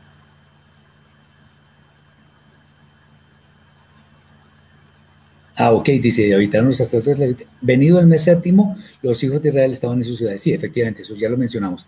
Y obviamente venido el, séptimo, el primer día. Dice, disculpe mi ignorancia, ¿qué pasa con las familias que desean obedecer la Torah y no tienen un shofar? El, no, no pasa nada. Si no se tiene, pues no se puede hacer nada. Hay que buscar al menos, al menos si se puede escucharlo de alguien. No es que haya que tener un shofar, sino tratar de escucharlo de alguien que lo toque el día de Yom Bien. Aparentemente lo sucedido aquí es base para hacer una celebración alegre. No obstante, es bueno decir que esta situación específica fue coyuntural, en la que era muy necesario levantar el ánimo del pueblo, porque pues pero no porque fuera la forma de celebrarla, sino más bien porque el pueblo estaba muy triste, seguramente hablaron eh, la Torah de todos los pecados, entonces el pueblo estaba compungido. Inclusive el chofar no aparece. Ustedes verán en el relato, el chofar no aparece. Y entonces, ¿cómo es el asunto? Entonces, tomar el libro de Nehemías para celebrar, como base para celebrar Yom Teruah, no es correcto. Volvemos. Esto fue una situación coyuntural. Ahora, algo que se relaciona con esto que acabamos de mencionar es el hecho de que se toman textos que están fuera de la Torá. Ni siquiera están en los profetas. Entonces, ¿qué, pasa con esto? Debemos evitar interpretar la Torá fuera de la Torá. A veces los profetas nos dan una luz sobre lo que está en la Torah, pero debemos ir a la Torah misma para interpretarla. Pero no podemos tomar la Torah e interpretarla como muchos hacen con el libro de Enoch, con el libro de Yashar y no sé qué. No, eso no. La Torah se interpreta con ella misma y de pronto con los profetas, pero teniendo en cuenta que no es lo que diga el profeta, sino que el profeta nos ayuda a entender el sentido de las palabras de la Torah. Entonces no pensemos que la Torah se interpreta con los demás libros. Mucho cuidado con esto. Entonces, tomar el libro de Nehemías no es adecuado. O sea, además es un solo testigo esta celebración, no, no son dos ni tres, como se exige para una interpretación correcta, para una interpretación adecuada. Muy bien, otra vez el uso del Maxor, el libro de rezos. También hay un ritual muy largo y se dice cuándo se deben tocar el shofar. Inclusive no, no, hice, no hice énfasis en el hecho de que muchos exigen que se toque 100 veces durante varios momentos. Yo quisiera ver en dónde dice la Torah que se deben tocar 100 veces. En algunas comunidades dicen que es para distraer o para confundir al, al Satán. El Satán está aquí adentro, es nuestra mala inclinación. Confundirlo como así, no, eso no, no tiene sentido. Bien, entonces la celebración de Yom Teruah está delimitada claramente por el toque del shofar y las tefilot, las oraciones que deben ser elevadas al cielo según el momento que se está viviendo. Adicionalmente es bueno recordar que todos los textos que tienen que ver con la fiesta debemos recordarlos, eso debemos hacer. Y por eso es que eh, eso nos ayuda a entender el sentido de la fiesta según lo que el Eterno ha establecido. Bien, ahora venimos con Yom Kippurim. Este día reviste una especial santidad pues es una gran oportunidad para ponernos a cuentas con el Eterno, pidiendo perdón obviamente por nuestras faltas cometidas. Como las demás eh, convocaciones, tampoco está exento de normas rabínicas y vamos a hacer mención de algunas de ellas. La ceremonia primero empieza con la ceremonia Kol Nidre, eso es el día anterior al, al día de Yom Kippur. Eso no está mencionado en la Torah. Además, es muy cuestionable que una persona, porque eso, en eso consiste, que una persona confiese pecados o votos que hizo a la ligera a un tribunal. Miren, con todo el respeto, en serio, yo amo las cosas del Eterno, las cosas del Eterno. Pero tengo que decir que en cierta forma eso parece un confesionario católico. Perdón si alguien se ofende, pero tenía que decirlo. ¿Por qué le voy a confesar a una persona extraña mis pecados ante el Eterno, mis pecados que cometí ante el Eterno y ante otra persona que nada tiene que ver con ese tribunal? Más bien si existe la confianza para hablar con una autoridad, si existe la confianza no con un tribunal, sino con una autoridad, que, que me ayude, por ejemplo, a eliminar, a anular un voto, una promesa, ok, pero no ante un tribunal de personas, y perdón también por lo que voy a decir, que de pronto hasta son más pecadoras que yo. Ojo con eso.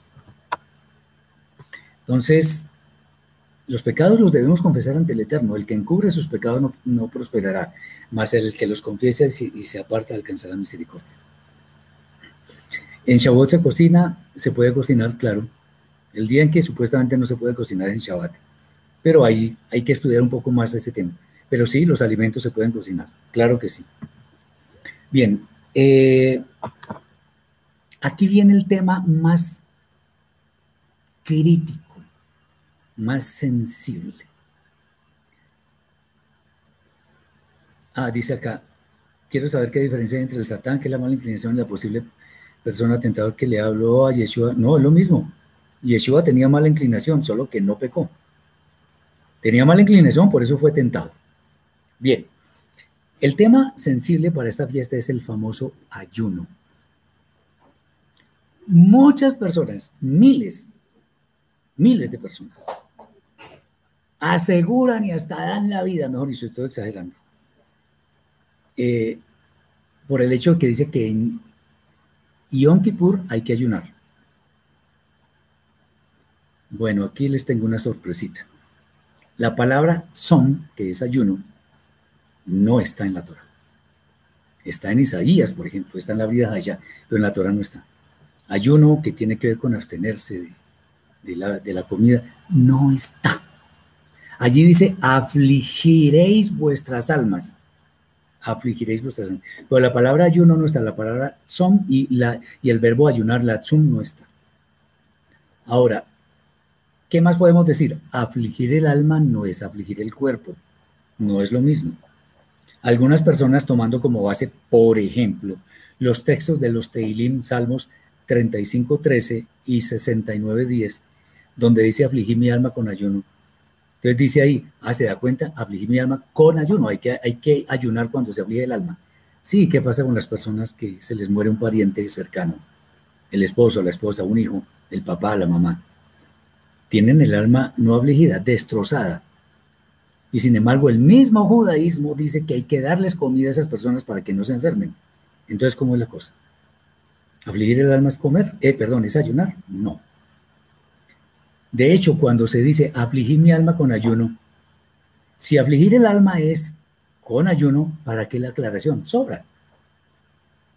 ¿Entienden lo que quiero decir? Bueno, esa aclaración no tiene sentido si se sabe que es ayunar. Además, aquí viene una explicación que sí me, cautivó por completo.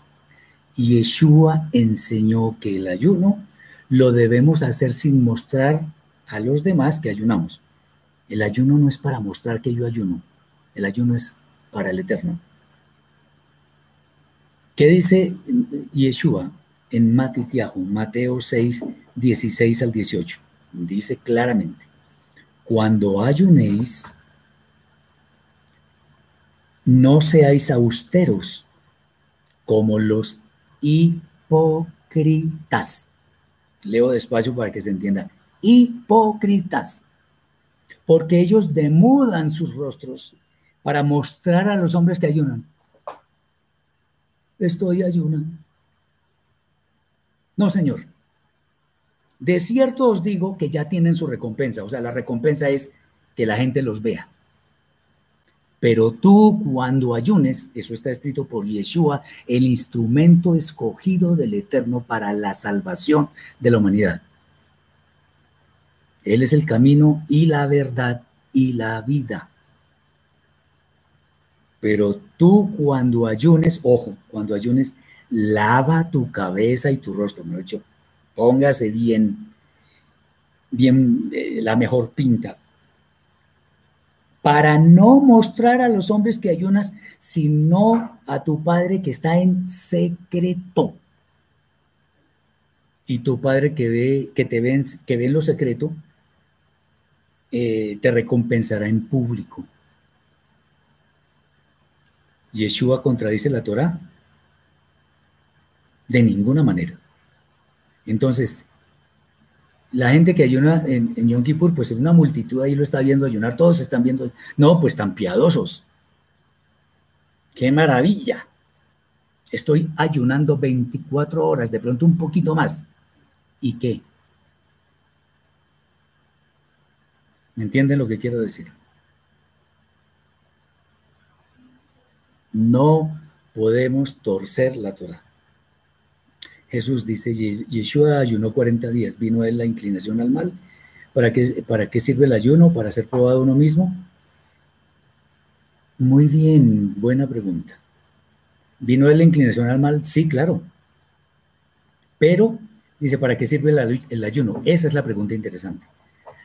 Ayunar, qué bueno extendernos un poquito, ayunar no es para pedir cosas. Yo no le puedo torcer el brazo al Eterno. No, no, no, no, no. Porque si fuera para pedir, pues estaríamos ayunando día y noche y todo, y del cielo se derramarían bendiciones. Ahí sí hasta que sobreabunde, pero no. El ayuno tiene que ver con otra cosa. El ayuno tiene que ver con buscar la voluntad del Eterno. Porque cuando no comemos, nuestra alma está más sensible a la voz del Eterno para demostrar nuestra humillación ante Él para demostrar que somos fieles a Él, no para pedirle cosas. Estoy ayunando para pedirle que me vaya bien en tal negocio. No. Egoísta e hipócrita, otra vez. No, el ayuno no es para pedir. El ayuno muestra nuestra sumisión al Eterno, nuestra adhesión a su Torah. Ahí que está diciendo Yeshua, cuando usted ayune, póngase la mejor pinta, loción, perfume, eh, que nadie se dé cuenta que está ayunando, nadie. Solo tú y tu Padre que está en los cielos, nadie más. Espero que haya sido claro. El toque del shofar es otra cosa que se hace en Yom Kippur, en Yom Kippurim. Antes de terminar con el ritual más largo que hay en el judaísmo, porque es larguísimo, al final, en, una cosa que se llama Neila, que es el famoso cierre de las puertas, se toca el shofar, pues antes de que anochezca, porque dicen que no le puede tocar de noche. Esta no es una práctica válida, porque solo, se toca el shofar, ya les digo dónde, en Vaikra en Levítico capítulo 25, versículos 8 y 9. Dice que el shofar solamente se toca en el año del Iobel, el jubileo. Si es año de jubileo, se toca el shofar en el día de Yom Kippur. Pregunta, ¿sabemos cuándo es jubileo? No lo sabemos. Como no lo sabemos, una buena, un buen consejo es, ante la duda es mejor abstenernos. Muy bien. Eh, obviamente, como hemos dicho en, las otras fiestas, los largos rezos en el Maxor. Muy bien.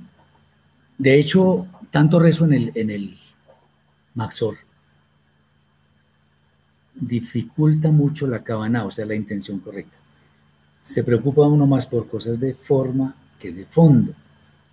Y por eso definitivamente no es dado que utilicemos un Maxor. Lo central en el día de Yom Kippurim es la aflicción de nuestras almas. Y punto. Cualquier cosa que se le añada eso ya es de forma. Ahora viene la fiesta de Sukkot. En Vaikra capítulo 23, Levítico 23, 34 al 43 dice, Habla a los hijos de Israel y diles, a los 15 días de este mes séptimo será la fiesta solemne de, de Sukkot al Eterno por siete días.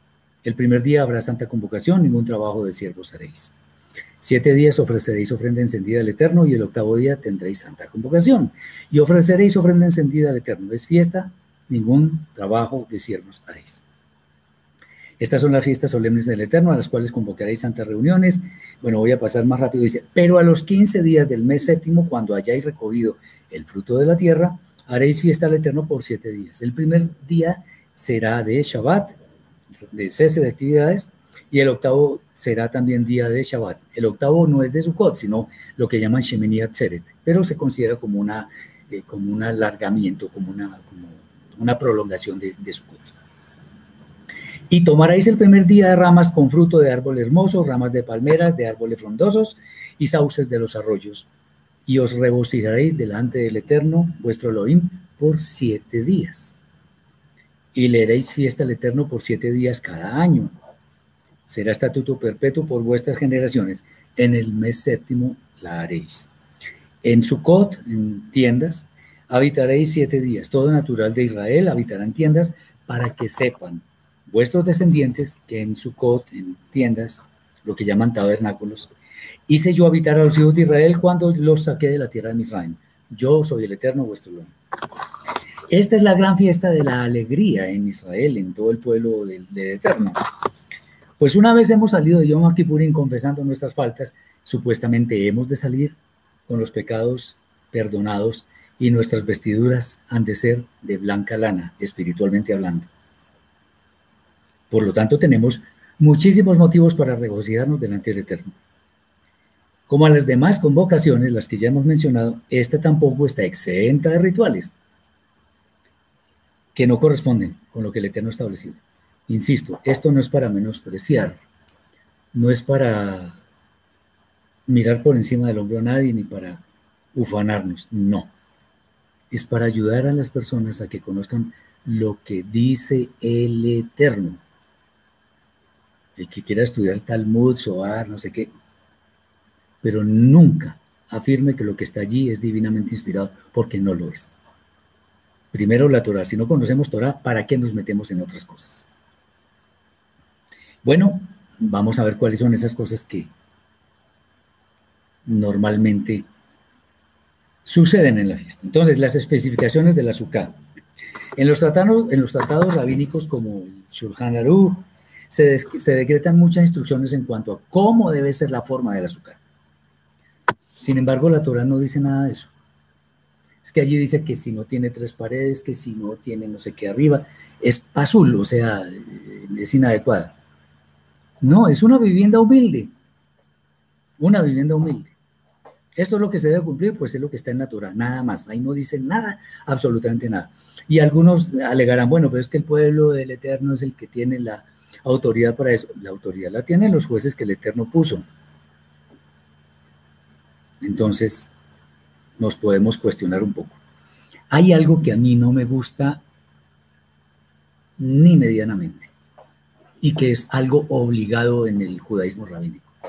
Es una cosa que llaman los ushpizim, que son, el significado de esto, es esta es una palabra aramea que significa huéspedes. De acuerdo con los textos rabínicos, especialmente el Zohar, que es un libro místico de Kabbalah, esto corresponde a una tradición en la cual se dice que si comemos en nuestra morada, entonces es bueno tener huéspedes que nos acompañen, así como hizo Abraham y todos ellos. Ahora, por cada día de la fiesta hay un huésped. Estos siete huéspedes son Abraham, Isaac, Jacob, Moshe, Aarón, Joseph y David. Hay algunos que añaden al rey Shlomo, bueno, en fin. Son siete huéspedes. Cada uno de ellos es recordado durante cada día de la fiesta. Pero esto tiene grandes problemas.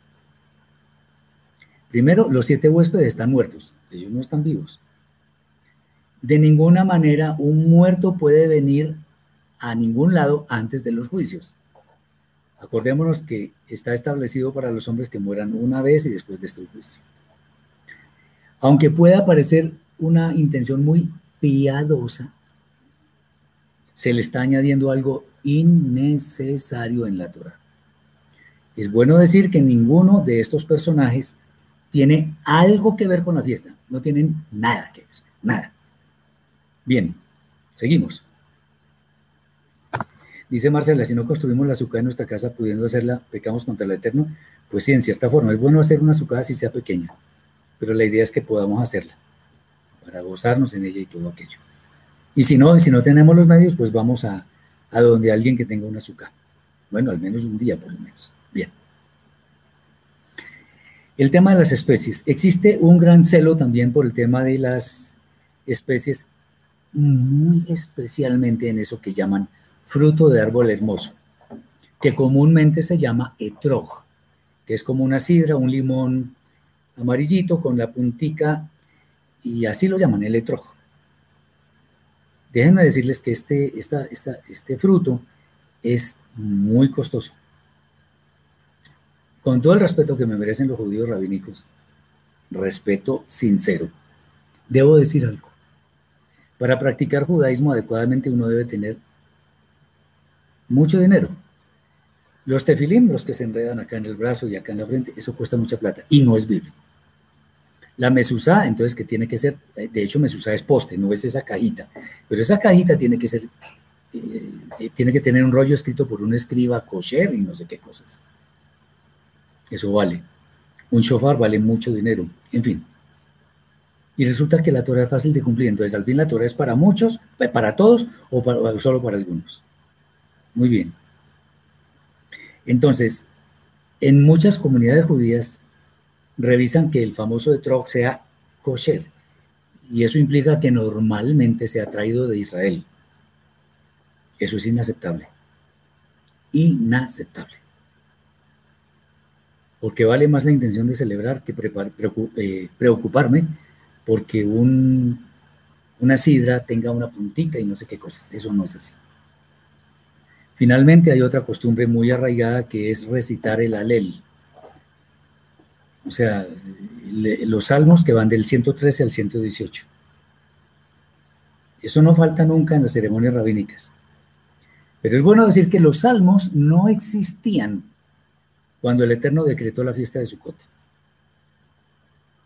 Por tanto, pues no tiene sentido agregarlos. Puede ser muy piadoso, que sí, muy bonito, que dar vueltas y que no. Pero eso no está establecido en la Torah. Así de simple. Eh, curiosamente, la Torah dice que es sencilla, que es fácil de cumplir, que no está en el fondo del mar ni está en el cielo, sino en nuestra boca y en nuestro corazón para que podamos cumplirla. ¿Por qué muchos la complican innecesariamente? ¿Por qué? Esta fiesta tampoco es la excepción, como lo acabamos de ver. De las que, de las que voy a mencionar, solo voy a hacer es una mención nada más, que son Hanukkah y Purim. Hanukkah y Purim no son fiestas de la Torah, son tradiciones judías. Eh, y por tanto nadie puede ser obligado a guardarlas.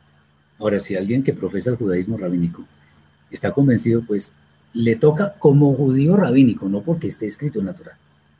Un buen judío es el que practica el judaísmo, pues, en fin. Bien, estoy hablando en términos de lo que consideran judíos. Cada uno decide si guarda estas fiestas. Pero Purim y Hanukkah no están en las fiestas del Eterno. Muy bien. Y a título, a título de conclusión podemos decir lo siguiente. Las fiestas del Eterno, las que Él estableció en su Santa Torah, tienen unas instrucciones muy, muy precisas, que son las que tenemos que tener en cuenta a la hora de involucrarnos en ellas. Por eso es que vale la pena que no nos desviemos, para lo cual hemos de tener en cuenta algunas cositas. La primera, no debemos celebrarlas sino recordarlas, o sea, no podemos celebrar, porque no existen todos los elementos que son necesarios para celebrarlas, según lo establecido en la Torah. El segundo punto es que, aunque la Torah ordena que ningún varón incircunciso en la carne puede celebrar las fiestas, vale decir que al no poder recordarlas, eh, no poder celebrarlas, sino recordarlas, parecería adecuado que quienes, aún siendo incircuncisos en la carne, pero tengan el conocimiento y la motivación adecuada, la intención correcta, puedan participar en la remembranza. Otra vez, no se están celebrando.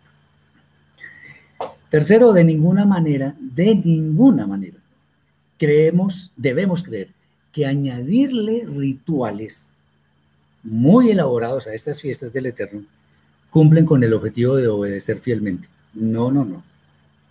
Nuestra obediencia se debe centrar exclusivamente en lo que la Torah dictamina. Eso es.